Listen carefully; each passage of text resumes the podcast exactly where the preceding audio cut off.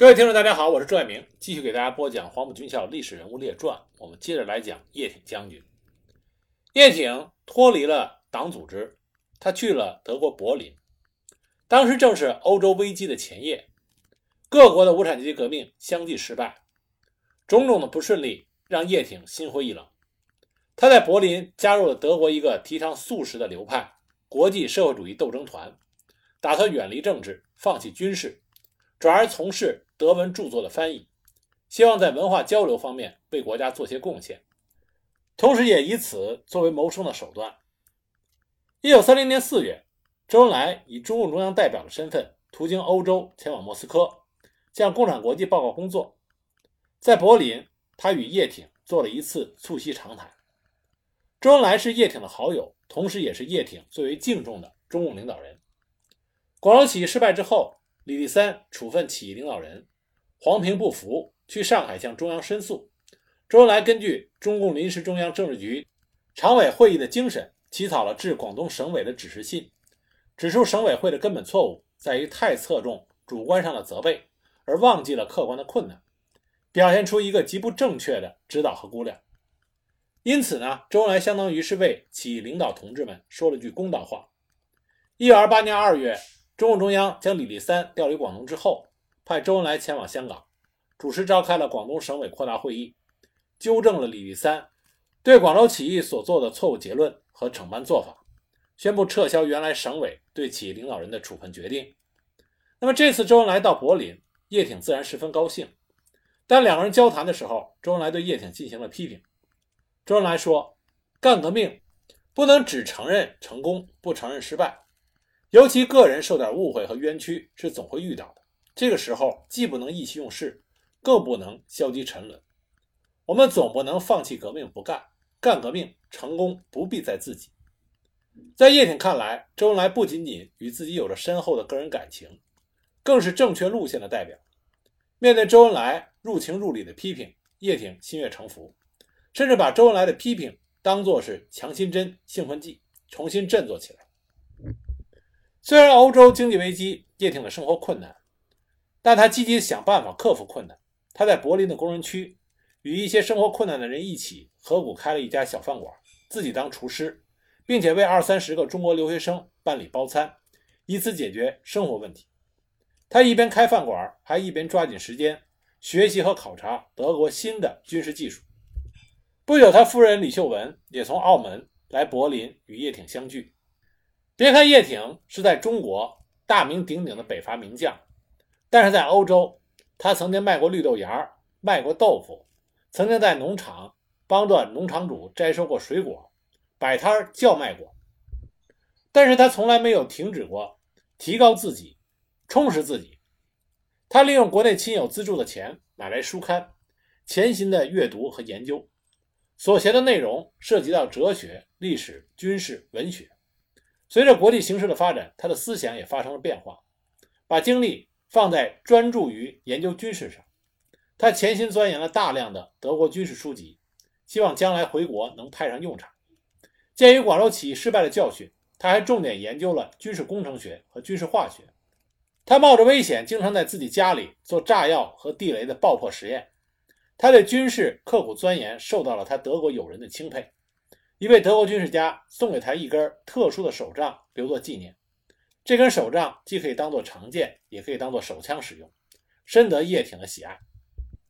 九一八事变之后，叶挺每天翻阅大量的报刊，密切地注意国内局势。但由于远居海外，消息毕竟太少，而且来得太慢。约在一九三二年秋天，叶挺满怀着抗日救国的激情，携夫人李秀文。和一岁多的二儿子离开了德国，回到澳门，结束了五年的流亡生涯。陈诚和陈济棠等国民党高级将领获悉叶挺回到澳门的消息之后，纷纷写信或者派人前去邀请他协力共事，并许以高官厚禄。但叶挺心中明白，陈诚、陈济棠这两个人邀他协力共事，无非是拥蒋剿共，这无论如何是有悖于自己的志向和信仰，所以断然予以回绝。过了一些时候，陈济棠又写了一封信，并且备了一份礼物，派了一名副官专程到澳门探望叶挺。这回叶挺请这位副官把带来的礼物原封不动地带回去，并请他带话给陈济棠，说：“我叶挺忧国心切，是为了抗日救亡而回国的，而不是为了谋官职混饭吃。只要陈济棠坚持他的反共政策，他们之间就谈不上什么合作。除非是真正的抗日的爱国军队，否则他是不会出来任职的。任何老关系、老交情都是恕难从命。”从这以后，陈济棠再也没有找过叶挺。叶挺意志坚定，他宁愿过清苦的生活，也不愿意为国民党做事，而且还教育自己的亲属洁身自好，不要为国民党官僚做事。而与此同时，叶挺也一心想与中国共产党重新建立联系。一九三三年春，叶挺终于打听到杨汉生在上海的地址，就写信给他，希望他从上海来澳门看看自己。自己有很多话想和他说。杨汉生是叶挺的老部下，这个时候正担任中央文化工作委员会书记职务，全力领导左联。因为事务缠身，所以杨汉生没有办法从上海赶到澳门。那叶挺就决定亲自去走一趟，寻找党组织。二十世纪三十年代的上海虽然是中国革命的指导中心，但是鱼龙混杂，各国在上海都划割了租界，国民党的军警宪特机关密布。流氓地痞等黑帮势力与帝国主义和国民党相勾结，遍布上海的各个角落，而各界各家的特工在上海，尤其是上海租界，相互渗透，获取情报，进行着潜伏与反潜伏的斗争。面对着日益严重的白色恐怖，中共六届四中全会上台的王明推行第三次左倾路线，导致党的力量日益萎缩。直接要命的是，顾顺章被捕叛变。他是少数熟知中共中央所在地、中共领导人住址以及中共秘密工作方法的人之一，而恰恰是在这个时候，叶挺在1933年夏奔赴上海。很显然，时机选择的不对。中共中央已经撤离，而与他相知甚深的周恩来也奔赴中央苏区。更让叶挺想不到的是，与自己迫切希望相比，中国共产党方面显然过于淡定，几乎是直接就把他关在了门外。杨汉生没有出面会见叶挺，更没有派比杨汉生级别更高的领导干部出面。叶挺只是在上海法租界自己的公寓里见到了在上海从事情报工作的刘仲华和毛其华，他们两个人的到来也没有特别让叶挺惊喜。他们之间只谈了爆破方面的问题，而关于叶挺最为关心的找党问题并没有涉及。这说明王明时代的中共中央对叶挺。并没有什么兴趣。叶挺在上海寻找中国共产党没有成功，他就返回了澳门。这个时候，他的一帮老朋友们正在谋划福建事变。一九三三年十一月上旬，蒋光鼐把叶挺请到福州，住在自己家里，担任军事顾问，帮助策划福建事变。本来蒋光鼐是想请叶挺公开活动的，但是许多人认为叶挺共产党的色彩太浓，表示反对。在这里，叶挺碰到了自己的老部下。梅公斌，叶挺详细介绍了自己广州起义失败以来的遭遇，表明了抗日反蒋的立场，以及盼望与中共党组织早日联系，争取党的教育与帮助的心情。而另一方面呢，叶挺也在继续从事第三党的组织活动。这个时候，第三党的名称叫做生产人民党，主张走国共之外的第三条革命道路，主要是由两个方面的人组成。一方面是原来国民革命军第四军的领导人，比如说李济深、陈明书、蒋光鼐、蔡廷锴、戴吉等；另外一方面呢，则是第三党的领导成员黄吉祥、张伯钧等人。邓演达遇害之后，黄吉祥成为第三党主要负责人。除了共同探求第三条道路的目标相同之外，叶挺与这两方面的头面人物都有着非同寻常的关系。他与黄吉祥更是北伐军第四军的同袍。有着北伐战争中用鲜血凝成的战斗友谊，因此叶挺参加生产人民党是水到渠成的。在筹建福建人民政府的过程中，福建人民政府的主要策划者陈明书主张组织生产人民党，作为人民政府领导核心。凡参加福建事变的各种力量和个人，一律脱离国民党，参加生产人民党。这一主张得到了广泛的赞同。一九三三年十一月二十一日。李济深、陈明书、陈友仁、李章达、徐谦、戴吉等人联名通电，脱离了国民党。十月二十四日，十九路军全体官兵宣布脱离国民党。黄继强、张伯钧则召集在福州的党员进行讨论，经过反复的磋商，决定接受陈明书的建议，解散第三党，集体参加生产人民党。一九三三年十月二十四日，生产人民党正式成立，发起人包括陈明书等二十七人，党员二百多人，叶挺名列其中。叶挺是在一九三三年十月上旬到福州的。十二月，他就参加了生产人民党。一九三四年一月，福建事变失败之后，生产人民党转移到香港，不久就自行解体了，存在时间总共不到两个月。之后，其成员又分别成立了两个组织。原中国国民党临时行动委员会成员恢复了自己的组织，并于一九三五年十月十日召开会议，改组为中华民族解放行动委员会，也就是传统上说的第三党。但叶挺。并没有继续参加这个中华民族解放行动委员会，而是参加了另一个组织——中华民族革命同盟。中华民族革命同盟是在一九三五年七月二十五日在香港成立的。同盟政纲中与农村土地有关的一条是：铲除贪污土掠，废除苛捐杂税，并不是没收地主的一切土地，本意也没有违背“耕者有其田”的思想。所以叶挺参加了同盟。并且担任同盟的军事委员会委员。同盟成员主要是由原福建事变各党派人士和原十九路军中上层的军官、国民党左派以及无党派人士组成。推举了李济深、陈明书等为中央委员，李济深为主席。参加同盟之后，叶挺每个月到香港两三次参加同盟的活动，而且曾经两度携妻子到福州、厦门等会见与同盟保持关系的地方反蒋抗日分子。而中华民族革命同盟的建立，中国共产党出力甚大，有着很多共产党人在这个同盟中加以协助，包括宣侠父梅公斌、陈锡洲等人。宣侠父陈锡洲和梅公斌分别担任了同盟的不管部长、群运部长和宣传部长。那叶挺作为同盟的军事委员，与这些共产党人成为同事。叶挺曾经找过宣侠父，反映自己的情况，但是没有下文。在住在香港九龙的时候，叶挺与陈锡洲比邻而居，经常带着夫人和两个儿子到陈锡洲家会面和谈心，共同讨论国内外的时局。后来，陈锡洲参加了新四军，担任叶挺的秘书。一九三六年四月，文学家、共产党人邱东平抵达香港，住在九龙，也加入到反蒋抗日联合战线中。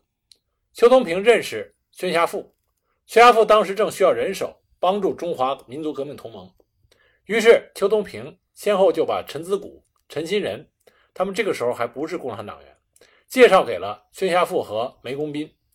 因此，邱东平、陈子谷、陈新仁等人又与叶挺相识。后来，这些人都参加了新四军。邱东平还到叶挺的府上专门拜望过叶挺，讨论联合战线等方面的问题。以后，两个人又多次的会面。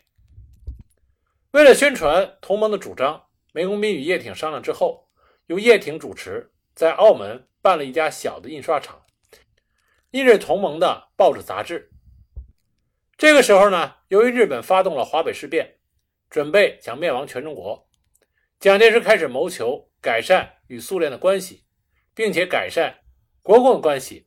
为此，从1935年秋天起，蒋介石就通过各种途径与中共联系。一九三六年年初，中共代表团指定潘汉年作为与国民党谈判的联系人。潘汉年于五月初到达了香港，和国民党地方实力派的上层人士进行了广泛接触。而叶挺的老战友，也是他曾经的部下，在四军担任过医务主任的柯林，在他的牵线搭桥下，潘汉年与叶挺会面了。叶挺和潘汉年实际上在北伐时期就已经相识了。一九二七年初，只有二十一岁的潘汉年已经是国民革命军总政治部《革命军日报》的总编辑，而时任第四军第二十五师副师长的叶挺与潘汉年都有接触。两个人的会面地点是在九龙弥敦饭店。潘汉年首先向叶挺介绍了行程，他早前已经从周恩来那里得知了叶挺的经历，像对待党内同志一样。他向叶挺详细介绍了许多情况，有些是叶挺已经知道的，比如从国民党方面和其他方面的报纸上已经得知，国民党军队多次围剿红军，红军被迫长征；更多的是叶挺不知道的。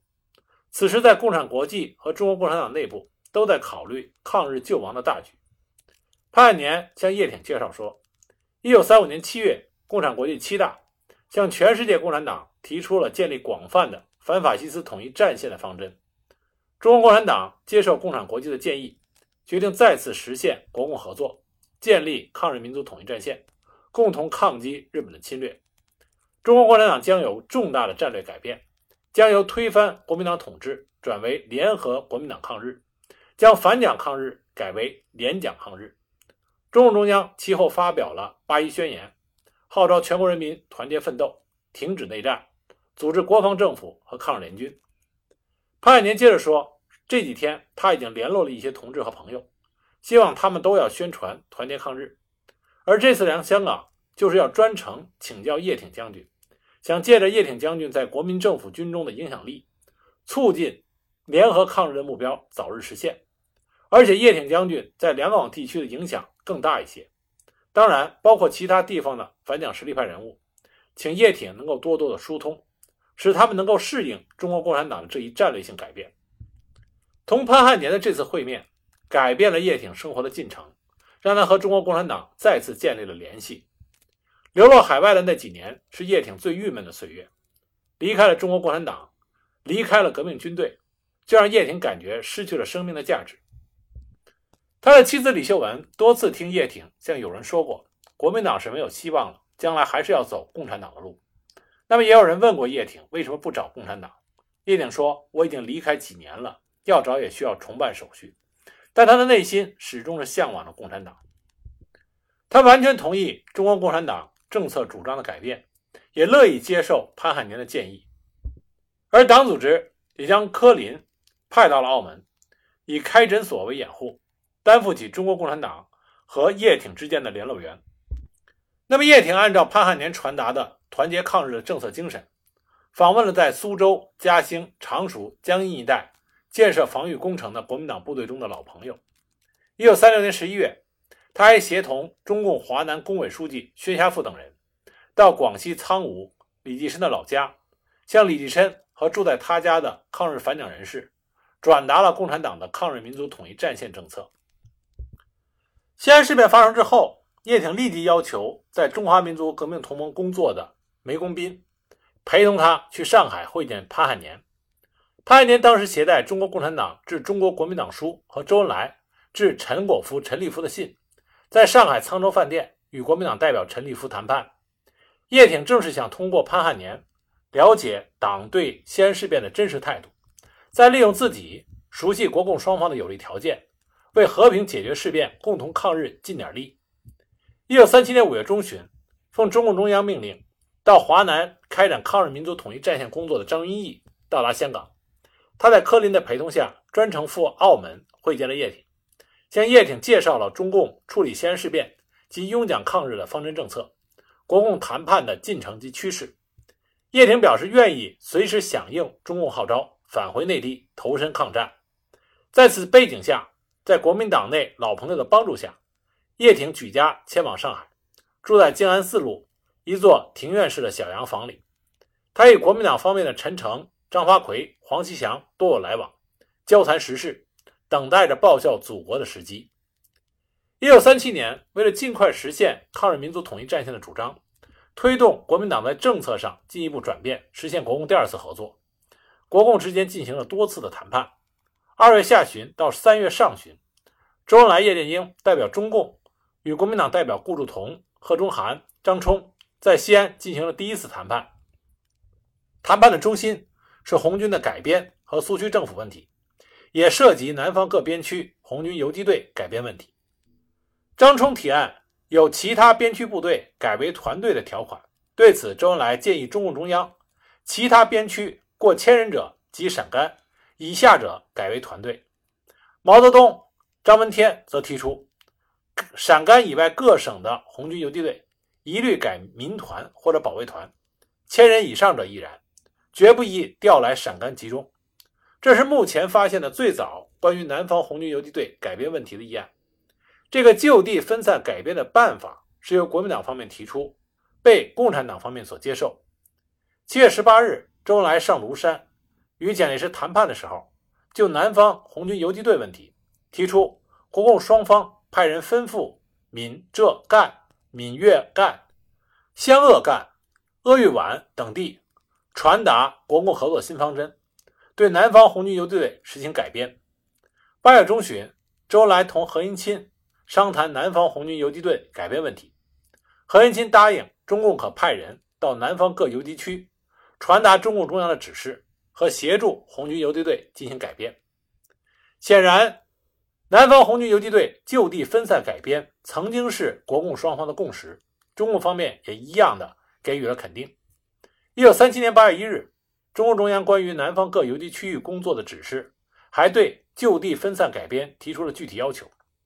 但把各分区武装适当集中，却是周恩来挥之不去的心愿。虽然这一建议一提出来就被中央否决。但随着时机的成熟，最终还是为中央所接受，而叶挺也因此而出山，实现重回党的怀抱的愿望。一九三七年七月七日，周恩来、博古、林伯渠离开西安，飞抵上海，在中共驻上海办事处主任潘汉年等人的陪同下，周恩来会见了叶挺。周恩来请叶挺出面活动，改编南方红军游击队。毫无疑问，周恩来是让叶挺出面集中改编。而不是分散就地改编，因为那样的话就不需要叶挺了。所以叶挺自七月上半月会见了周恩来之后，就开始为改编南方红军游击队而奔走。他与正在上海进行淞沪会战的陈诚联系，声称自己愿意出来集合仍留在南方的红军游击队，开赴前线抗日。陈诚听到叶挺的心愿，他也很高兴，因为他深知这位北伐名将是中国难得的战将，也正是国民革命军。急需的高级军事人才，所以他极愿推荐。同时，陈诚也认为叶挺应该担任一线的军事主官，否则就屈就了他的才能。经过会谈，陈诚认为叶挺的建议确实很好，就答应为其向蒋介石疏通。蒋介石采纳了陈诚的推荐，他一面接受共产党加南方八省红军游击队合编为一个军的改编方案。一面又没有征得中共中央的同意，在九月二十八日，就由国民政府军事委员会发出了通报，宣布经委员长核定，任命叶挺为新编第四军军长。由于国民党方面对叶挺的这一任命推翻了国共双方达成的共识，中共不能不对国民党保持警惕，同时对叶挺也就产生了不信任的情绪。十月一日，中共中央致电给张云逸、博古、叶剑英等人。认为南方各游击区是今后南方革命运动的战略支点，国民党企图拔去这些战略支点，在西安事变后还用了全力，用屠杀方法拔去他们。在这个方法失败之后，现在却利用抗日题目，想经过叶挺把他们拔去。方法不同，目的则一，把各区游击队完全集中，对于我们是十分不利的。所以特别要求叶挺必须来延安。在行营，他完全同意中央的政治军事原则之后，可以去闽粤边指挥张丁整部，以此为基础扩大队伍。十月五日，叶挺在南京与叶剑英、博古接洽，但未得到中共同意的明确结果，于是找潘汉年，让他致电给毛泽东、张闻天，请求中央意见，但中共这边还没有给答复。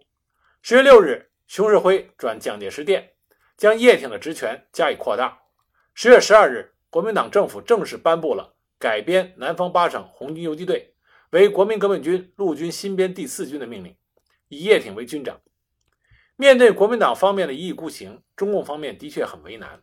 公开反对未必有利，因为会造成政治上的被动；就此承认也有风险，毕竟不知道叶挺与国民党关系密切到什么程度。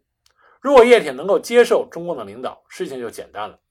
这意味着国民党得了面子。而共产党得了里子，于是中共中央与南京的中共代表电报往返多次，反复调查核实相关情况，最后终于弄清楚了几个关键的问题：第一，叶挺出面改编部队，并不是国民党提出的，而是共产党自己提出来的，是周恩来第一次在上海时向叶挺提过这个办法，因此叶挺才如此行动，现已委任为新编第四军军长，拨发了五万元活动费。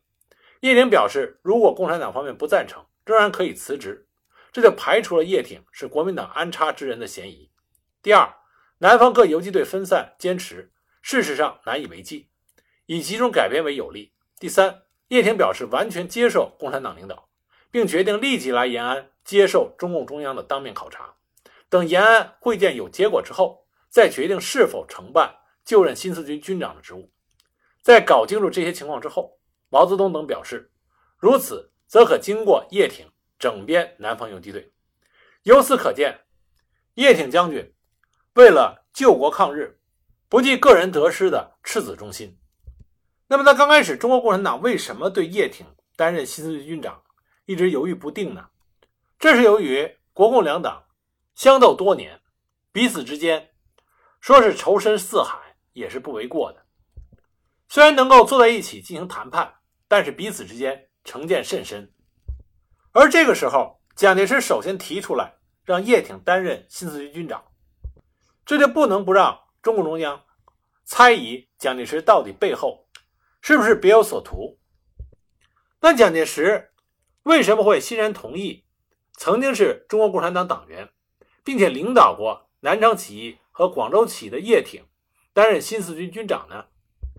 其实早于同意叶挺担任新四军军长，蒋介石已经有意要让叶挺到军队任职。一九三七年四月十七日，蒋介石致军委会办公厅主任徐永昌的手令里就说道：“本会高级参谋如有缺额，请委任黄吉祥与叶挺二员补充。”而徐永昌在接到蒋介石手令之后，不敢怠慢，以最快的速度与陈诚联系后办理此事。仅隔了一天。